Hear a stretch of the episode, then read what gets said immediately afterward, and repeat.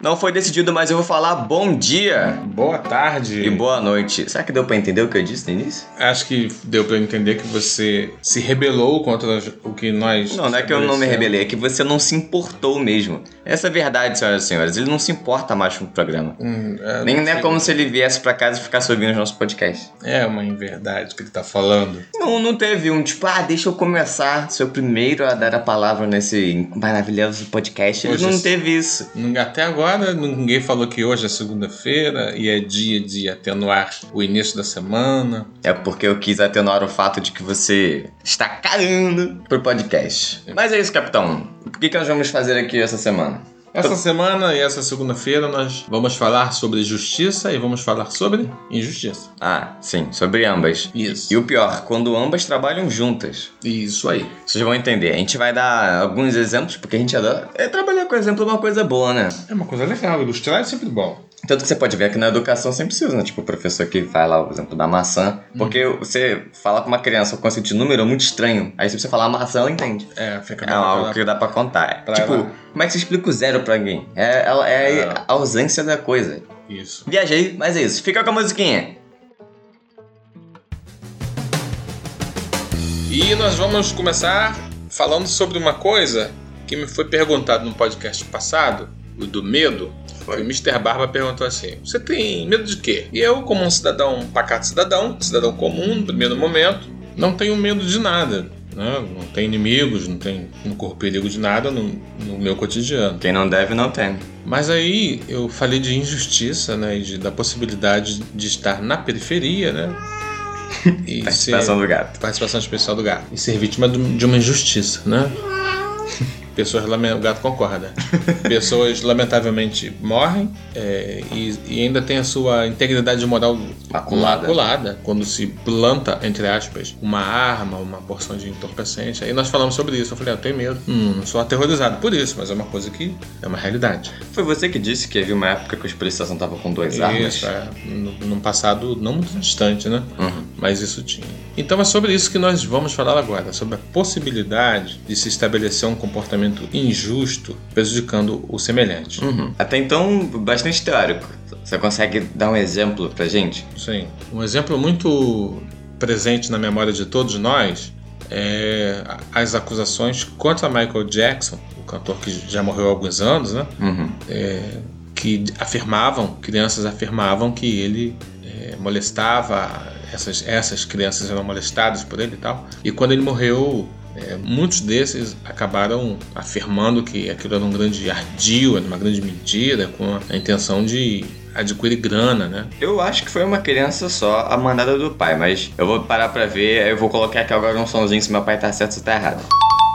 E é- essa é uma ilustração muito simples, né? Que todo mundo conhece essa história aí de de Michael Jackson nos tribunais, fazendo acordos milionários para encerrar o caso e tudo mais. Muitos dizem até que isso né, mudou o curso da, da carreira dele, que isso fez muito mal a ele, né? Essa injustiça. Mas nós não iremos é, falar da injustiça que se estabelece a partir de uma fake news. Nós chamamos assim hoje em dia, né? De uma notícia falsa É. de uma afirmativa sem base nenhuma. Nós vamos falar do que é pior ainda: é a injustiça estabelecida a partir da justiça, ou seja, do sistema judiciário. Uhum. Nós não iremos falar sobre, por exemplo, muitos condenados à morte nos Estados Unidos que depois, com ah, o surgimento do domínio da tecnologia do DNA, se comprovou que muitos dos crimes que in- indivíduos foram condenados à morte e morreram, Uhum. Posteriormente, é, foi constatado que não, essas pessoas elas não cometeram tal crime porque tinha sim material, DNA do criminoso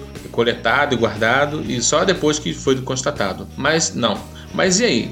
Caso ocorra injustiça com alguém da sua família ou com você, o que você pode e deve fazer? Quais são as suas munições, né? Suas armas? Eu, eu tenho uma boa aqui. Vamos pensar no seguinte caso. Tá rolando Fla-Flu Sim. e tem dois, dois homens que trabalham perto do Maracanã ali. Eles são porteiros. Vamos dar nome pra eles? Vão. Qual é o nome deles? É, Sebastião e Joaquim. Sebastião e Joaquim, gostei. Então, tanto Sebastião quanto Joaquim são flamenguistas de berço. Desde que se entenda por gente, eles gostam do Flamengo, torcem pelo Flamengo, dão raça, sangue e suor pelo Flamengo colocando suas camisas favoritas para dar sorte ao time. Porque Isso. afinal, o que decide se o time vai ganhar ou não é a camisa do Sebastião Jo- do Joaquim. Chega aí, tá bom. Teve esse dia do Fla-Flu. Flamengo perdeu feio. Infelizmente.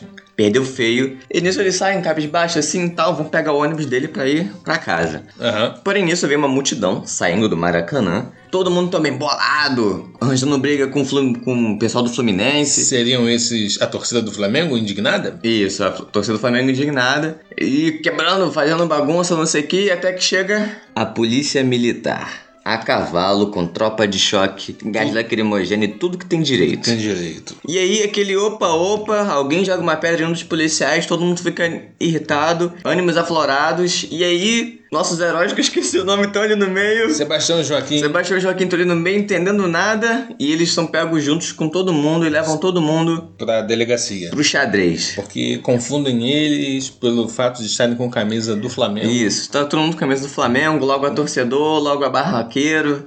Vai em cana também. Vai em cana. Que tava na bagunça. E aí, o que, que eles podem fazer, pai? Pra tentar Afirmar que são pessoas que não estavam cometendo nenhum tipo de ação criminosa. o que eles podem fazer. Afinal, eles foram pegos ali de calça justa, né? naquela situação que eles não tinham nada a ver. O que vocês fariam? Chorariam, ligariam?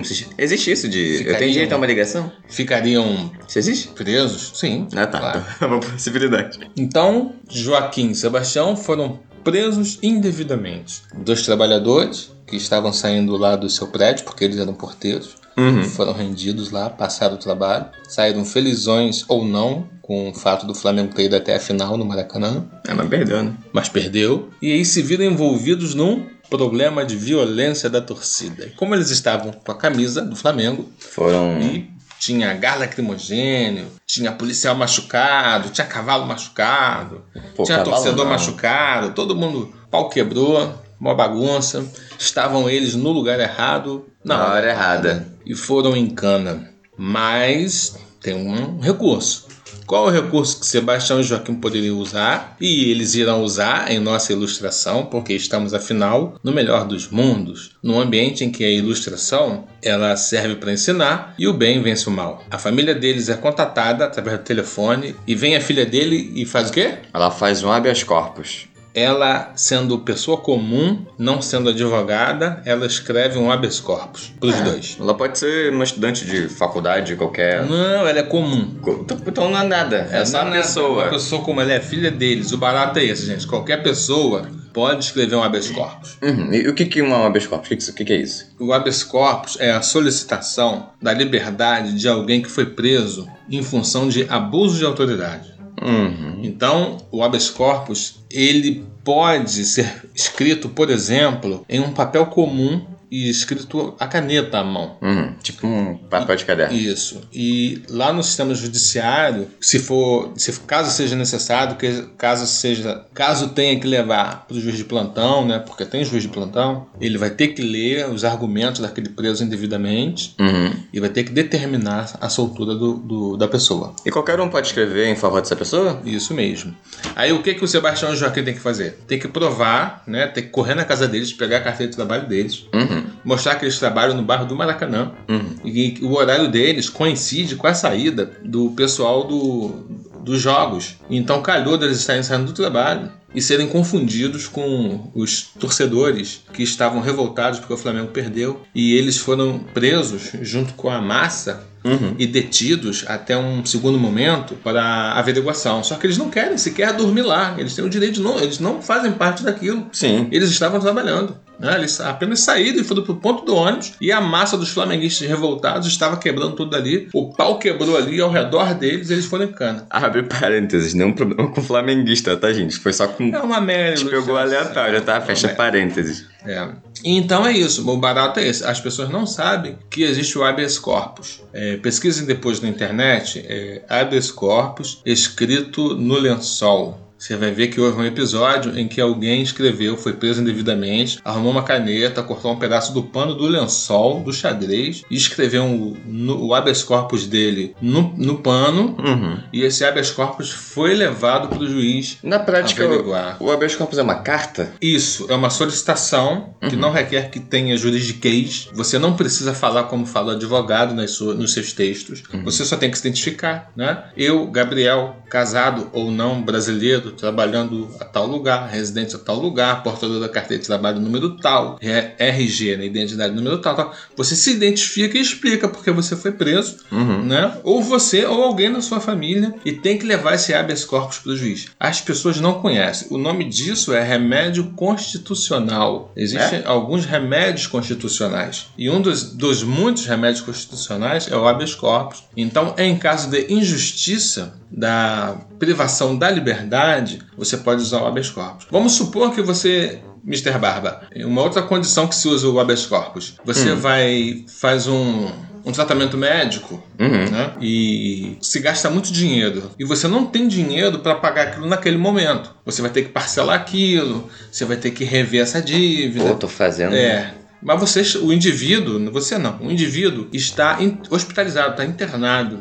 Eu não, né? Graças é, a Deus. é, Aham. o ideal é o indivíduo, né? E aí o, o hospital fala assim: olha, eu não vou liberar você até você me pagar ou me dar, Ah, um, é? me dar um. Prende no. Não, eu tô só ilustrando. Ah, tá. Eu- Porque é privativo da liberdade. O habeas corpus ele é a esse favor. Hum, É perfeito. contra isso. Aí você faz o habeas corpus, manda para o juiz, Uhum. que eu estou sendo preso aqui no hospital porque eu não tenho dinheiro de pagar. E o juiz vai mandar determinar a tua liberação do hospital, que ninguém não pode. Isso é só uma ilustração. Aí já é meio surreal, né? Os hospitais não fazem isso. Uhum. Eu acho que não fazem. né? Tomara que não façam. É, então, essa é uma ilustração que nós estamos fazendo com relação à prática da injustiça pela justiça. No caso da ilustração do futebol, a polícia militar perdeu o controle, prendeu até gente que não devia. E aí, o indivíduo injustiçado, ele tem o direito de ele mesmo escrever o habeas corpus, ou alguém da família, ou alguém que sabe escrever, ou um stand de direito, o que você conseguir. E após terminar essa conversa que mencionamos habeas corpus e ilustramos, eu quero lembrar o seguinte: num, num podcast passado, acho que foi sobre o medo. Eu tive a oportunidade de interromper o Mr. Barba e falei assim: olha, caso a polícia queira entrar na sua casa, você não deixa, não autoriza. Eu não quis dizer naquela época que você iria barrar a força policial caso eles queiram entrar na sua casa. É, você não vai fazer isso, É, né? eu só falei pra vocês não autorizarem, porque qualquer coisa que aconteça dentro da tua casa sem autorização, sem a sua autorização, é uma atitude ilegal, entendeu? E é nula. Então só queria só observar isso com relação à justiça e injustiça, ok? Nas periferias, muitas vezes, as pessoas têm as suas casas violadas, é uma realidade nua e crua, e muitas vezes a violação começa com esse pedido, né? Inoportuno, e a pessoa muitas vezes se vê subjugada para aquela situação e deixa, ah, pode sim. E aí legitima todo qualquer tipo de atitude, ou quase todas as atitudes, dentro da sua casa. Mas não, não pode não. Tem que perguntar. O senhor tem um mandato pra entrar na minha mesmo. casa? Essa é a pergunta. Se não tiver, né? Seja educado, fala, então por favor, senhor, volte que eu não tiver um mandato. Isso. Aí ele vai, ele entra na marra. Aí tá tudo errado. É, mas aí você também não reage, né? É, óbvio. Uma pessoa armada, né? Isso. E aí, posteriormente, caso precise é, ter que se defender de qualquer tipo de coisa, você vai falar, olha, eu nem autorizei a entrada dessa pessoa, desse policial, da força policial, e ponto.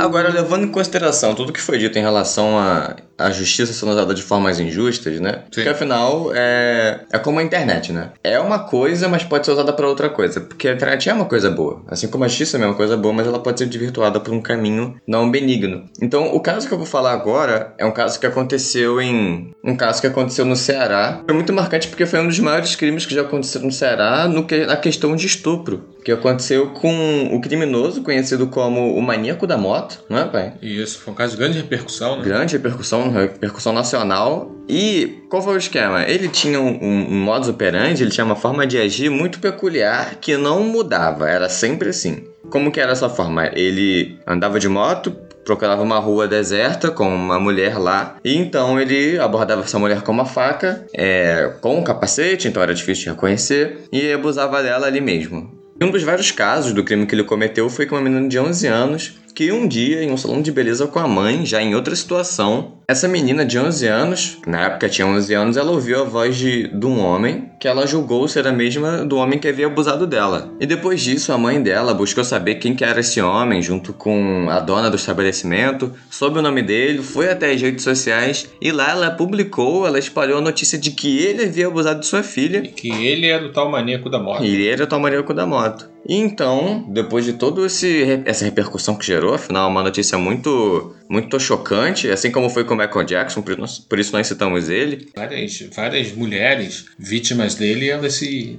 se prontificaram aí a delegacia, não foi? Isso, junto com a menina, né? Elas falaram, tipo, ah, também aconteceu comigo, né? Entraram em contato e houve essa investigação. O homem foi pego, foi levado para uma avaliação, né? Se colocou ele em uma sala onde as mulheres observaram ele. Para ver se era mesmo essa pessoa, fizeram reconhecimento. Né? Sim, e além dessa menina de 11 anos, nove outras mulheres foram até lá. E essas nove mulheres negaram, falaram que não era ele, o homem que havia abusado delas. Mas a menina continuou com a afirmação de que era sim aquele homem que havia abusado dela. E mesmo as outras nove mulheres tendo falado que não eram ele, que não reconhecia ele, mesmo que nos vídeos captados é, dos atos ele estivesse sempre de capacete, né, o maníaco. A afirmativa da menina de 11 anos, que manteve uma, esse que é o, o até então acusado como maníaco preso, não é isso? Isso. E durante quatro, quase cinco anos ele ficou preso. Isso. Até que um dia as investigadoras. Procuraram a Defensoria Pública pedindo ajuda, muito aflitas. Uhum. Porque, infelizmente, os crimes continuavam a acontecer. Sim, mesmo após a prisão do suposto maníaco da moto, os estupros da mesma forma, o mesmo modus operandi continuaram. Então, promoção da justiça, né, a promotoria de justiça manteve a acusação, sustentou e conseguiu uma condenação por um homem, porque uma menina de 11 anos, que óbvio que vítima de toda essa circunstância do trauma, uhum. afirmava que a voz era o suficiente para aprisionar alguém, acusar alguém, tendo o malfeitor sempre praticado o ato de capacete, ou seja, era impossível reconhecer o rosto, até que a Defensoria Pública do Ceará fez contato com, com um grande perito, entre outras coisas, servia nessa sua atribuição de perito em Roma, na Itália, e essa pessoa pediu fotos. E aí, através dessas fotos, esse homem, da, esse perito brasileiro que entre outras coisas, também atua em Roma, na Itália, ele conseguiu constatar que a altura do maníaco da moto é diferente da altura do homem condenado há acho que nove anos, parece, tinha cumprido quase cinco, né? Isso. E aí conseguiram refutar as afirmativas frágeis da acusação da menina, que já nem tinha mais 11 anos, já era uma Cara, mocinha, uhum. moça, né? Quase seus 15. É, essa pessoa saiu, né? Essa pessoa que, que foi condenada esse tempo todo. É interessante a gente observar que depois investigações foram aprimoradas e chegaram até o maníaco da moto, que ficou preso um ano e pouco só por falta de provas. Olha que loucura. Hum. Depois chegaram na pessoa, né? E por falta de provas, ele ficou só um ano e dois meses, parece, preso. Então, essa é a nossa história que a gente está muito. Estávamos, quando pesquisamos, dispostos a, a conversar por isso. Porque as pessoas, elas as pessoas comuns estão muito sujeitas à, à, injustiça. Todos nós estamos sujeitos à injustiça, infelizmente. É uma realidade. Tanto é assim que vemos que o sistema prisional é composto de homens jovens, homens negros, uhum. né? nos dá a impressão de que os homens de 50 anos brancos 45 anos brancos não comete crimes e transgressões. Nada, também comete crimes e transgressões, só que são pessoas que geralmente têm um melhor poder aquisitivo ou a melhor estratégia de defesa ao ponto de cumprir penas alternativas ou por outras sequer ser presos. Né? Então nós vimos no, no problema do maníaco do, do, do, da moto, do Ceará, um caso que repercutiu muito, que o homem inocente cumpriu uma pena maior na prática do que o criminoso mesmo, depois que a aprimorado as investigações. O criminoso mesmo, por falta de provas, ele ficou só um ano e pouco preso. Então é assim que infelizmente acontece. Vimos também nesse caso do maníaco do, da moto que precisou de ajuda de quem? De pessoas que estão servindo na perícia estrangeira. Uhum. Um indivíduo de Roma teve que usar softwares desenvolvidos, pediu fotos e tudo mais, e a partir da moto, da forma em que a pessoa sentava na moto, do posicionamento das pernas, ele conseguiu é, ver a altura do indivíduo, né, com uma variação mínima de 2 centímetros. Isso. E pôde comparar a altura do indivíduo sentado na moto, tendo essa imagem sendo obtida por uma câmera de segurança, ou seja, uma imagem comum. Ele conseguiu saber a altura daquela pessoa, Uhum. criminoso mesmo. E através dessa altura mesmo do criminoso, ele pôde promover a soltura do inocente, que acho que era 1,60m e pouco, e o criminoso 1,80m, 1,78m, parece. E uma coisa que foi fundamental é que teve uma vez, em um dos casos que ele, que ele abusou de suas vítimas, que ele tirou o capacete. Sim, Então uma das vítimas É. conseguiu reconhecer ele. Quando depois do aprimoramento das investigações, a única vítima que viu o rosto dele foi elemento determinante para, através do rosto né, que ele levantou, é, reconhecer essa pessoa e prender esse, esse indivíduo, mesmo que por pouco tempo. A gente vê, é muito comum, de tempos em tempos alguém é preso indevidamente, as pessoas não conhecem o habeas corpus, assim como nós é, falamos no início, Mr. Barber ilustrou de forma bastante descontraída sobre o Flamengo, e torcida, e violência, e polícia militar, gás lacrimogênio. Então a gente vê que se estivermos no lugar errado, na hora errada, nós estamos propensos a ser vítimas de arbitrariedade da parte das autoridades policiais. Vemos que é, o combate, por exemplo, à violência nas favelas é microguerra, que não é nem tão micro assim. Uhum. Né? Tiros de armas de grosso calibre, armas automáticas, pessoas comuns morrem e nós não, nós não vemos, nós não vemos uma política sendo sequer desenhada, uma política de segurança que diga, olha, em breve iremos melhorar isso. O que nós temos é isso tipo de coisa e pessoas morrendo de todos os lados. Esse é um dos grandes aspectos da violência.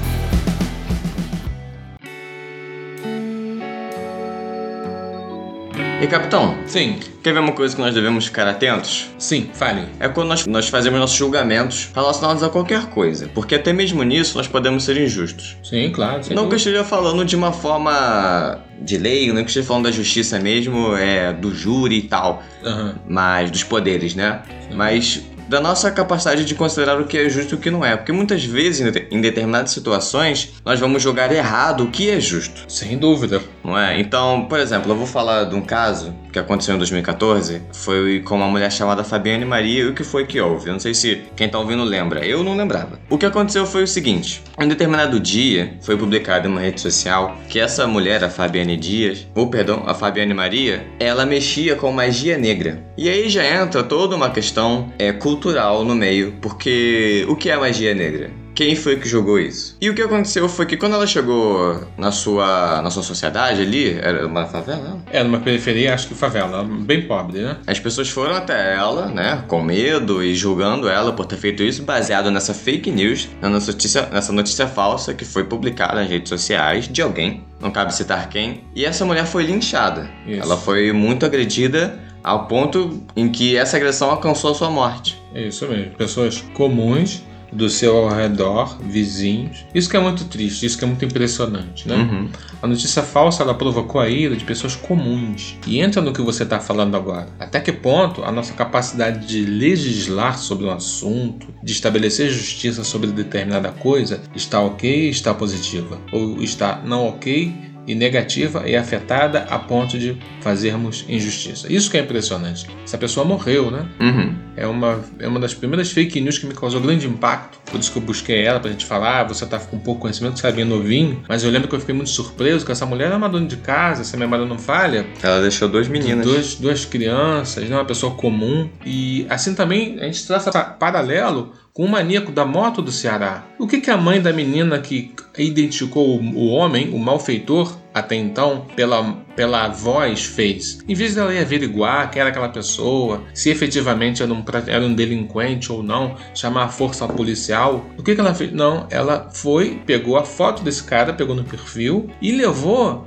para as redes sociais afirmando que tinha descoberto o indivíduo que era o maníaco da moto Uhum. né? Porque a filha dela, uma pessoa, uma criança que estava traumatizada porque foi vítima do estupro, estava afirmando porque ela, a criança, acreditava acreditava nisso. Os próprios peritos que estavam analisando o caso, né, do maníaco da moto, eles afirmaram que não adiantava mais você lidar com essa menina, chamar ela de novo pro caso, porque já está preso, agarrado na mente dela que aquele era um homem. Ele era um homem. Mesmo justamente. que nem fosse verdade, nem que ela acreditasse, ni- acreditasse nisso, já ia ficar ali guardadinho na É. Isso. cabeça dela que era. Ela ia modificar essa memória, Era a verdade dela. era a verdade assim, dela. né? E, e não que ela esteja errada, né? Coitada, ela é vítima da Ela situação. É vítima, justo. A gente não tá querendo é, posicionar essa menina como causadora de todo o mal. Foi uma sequência de coisas erradas, procedimentos limitados da nossa polícia investigativa, do nosso Ministério Público, que pegou a fragilidade das provas que foram criadas a partir da cabeça da criança e levaram como uma verdade absoluta e condenaram aquele, aquele homem como o maníaco da moto estuprador do Ceará. Voltando para a moça, que lamentavelmente morreu, é a mesmíssima coisa.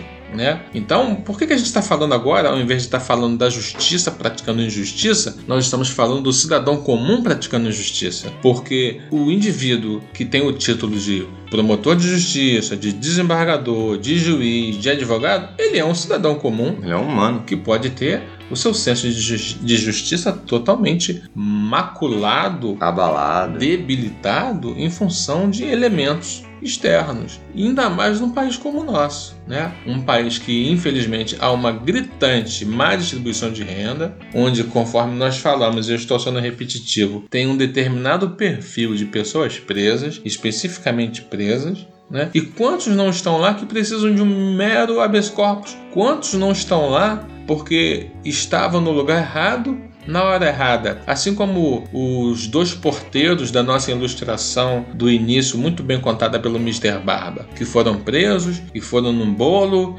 e estão lá até hoje porque não sabe escrever um habeas corpus. Assim como você também não sabe, assim como eu também não sabia, assim como o Mr. Barba também não sabia. Então, nós tivemos essa necessidade de falar da injustiça cometida pela justiça, porque é algo muito comum no nosso país. Todos nós estamos muito propensos a, ser vítimas disso. Um paralelo que a gente pode traçar em relação a, todos esses casos é a ignorância, né? Porque Sim. muitas vezes as pessoas não sabem como agir. Seja É. no caso quando o policial bate na porta de alguém, Isso. seja no caso da mãe que não soube lidar quando a filha afirmou que aquele era um homem, né? Isso. Em vez de levar às autoridades, ela decidiu publicar. Então, tudo isso tem a ver na forma como nós não temos acesso a esse tipo de informação. E é por isso que a gente tá aqui hoje, né, Pai? Pra Isso poder mesmo. falar um pouquinho sobre isso. E para que vocês também levem adiante esse tipo de coisa, porque infelizmente nós todos, principalmente nós, é, pessoas periféricas, né, que somos mais maltratados pela sociedade, Uhum. nós somos mais expostos a esse tipo de crime. Isso mesmo. Porque, como meu pai disse lá no episódio do medo,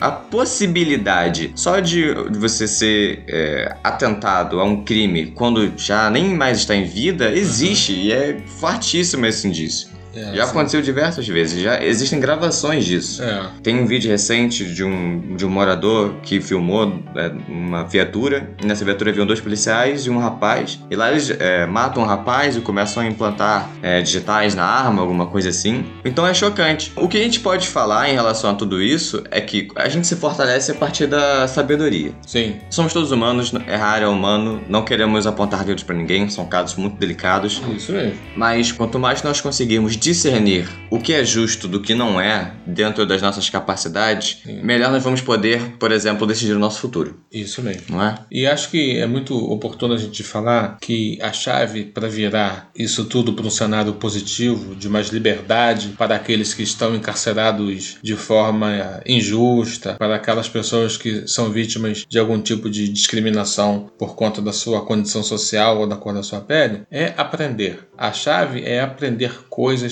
estar sempre aprendendo, né? não é, reagir com a emoção, no Isso caso aí. de se receber uma notícia que aponte, ah, determinado fulano faz determinada coisa. Tudo bem, de repente você não vai nem lá praticar o mal contra a pessoa, mas de repente você insufla, você fala, você estimula e alguém mais destemperado pode ir lá e, e cometer uma agressão, um- uma atitude de violência. Então, no momento em que todo mundo estiver disposto a fazer alguma coisa que vai transgredir lei, mesmo que você sinta no coração essa, essa mesma necessidade, pare você e traga essas pessoas para trás, um passo atrás e converse convida todo mundo a raciocinar ou reagir a determinada coisa que venha emocionada, está todo mundo pé da vida. Amanhã, faz amanhã isso. Tome a atitude no dia seguinte, envolva as autoridades competentes, se for o caso. Não leve notícias para as redes sociais, mesmo que você, sob a sua ótica, entenda que você tem certeza. Uhum. A menina de 11 anos estuprada que classificou a voz da pessoa que era inocente como sendo o malfeitor, na cabecinha dela ela tinha certeza. Então você também na sua cabeça pode ter certeza de alguma coisa que é uma ilusão, uma ilusão de percepção. Isso aí. Você percebeu alguma coisa, tem convicção plena daquilo, só que está tudo errado. A coleta de dados, seja som ou imagem que você tem ou teve, pode estar corrompida ou pode estar afetada pela sua emoção. E ainda mais sendo um caso grave como estupro, porque como foi com o Michael Jackson, mesmo não sendo provado, só a repercussão que gerou magoou muito a pessoa. Só a possibilidade, esse 1% vagabundo que existe de ter realmente acontecido já faz com que as pessoas revirem os olhos quando vejam a pessoa, sabe? Então, você tá lidando com a imagem da pessoa, que é algo muito delicado quando se trata de abuso, né? Abuso sexual. É, e quando estávamos falando e trabalhando em cima do. estudando material para falar sobre injustiça na justiça, surgem vários casos. Então, nós escolhemos um, que é esse, que parece coisa de filme, para a gente conversar com vocês, né? Para que a gente pudesse ilustrar. Tem casos de pessoas que também ficaram anos presos, foram estuprados. Eu achei muito pesado esse. Foi estuprado, pegou HIV, pegou, tem depressão profunda, tá solto, não, não tem condições de trabalhar, cuida do HIV porque era sistematicamente estuprado, um homem comum preso inocentemente, era estuprado pelos demais, porque era um homem comum, frágil, né? Ele foi preso é. e lá dentro da prisão ele era abusado. Sistematicamente. E pegou HIV. Essa é uma das muitas histórias que eu tenho nem para falar em detalhes dessa, porque acho que ia ficar muito pesado. Essa do maníaco da moto tem um aspecto cinematográfico. Trágico, mas tem. Prende todos nós.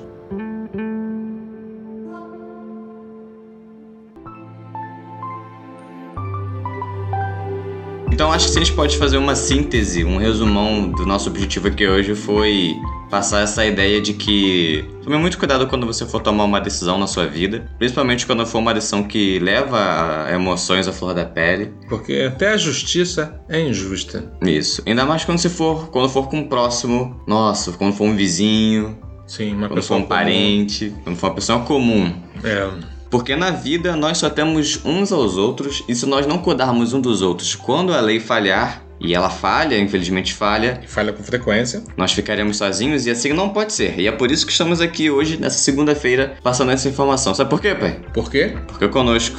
Ninguém podosco.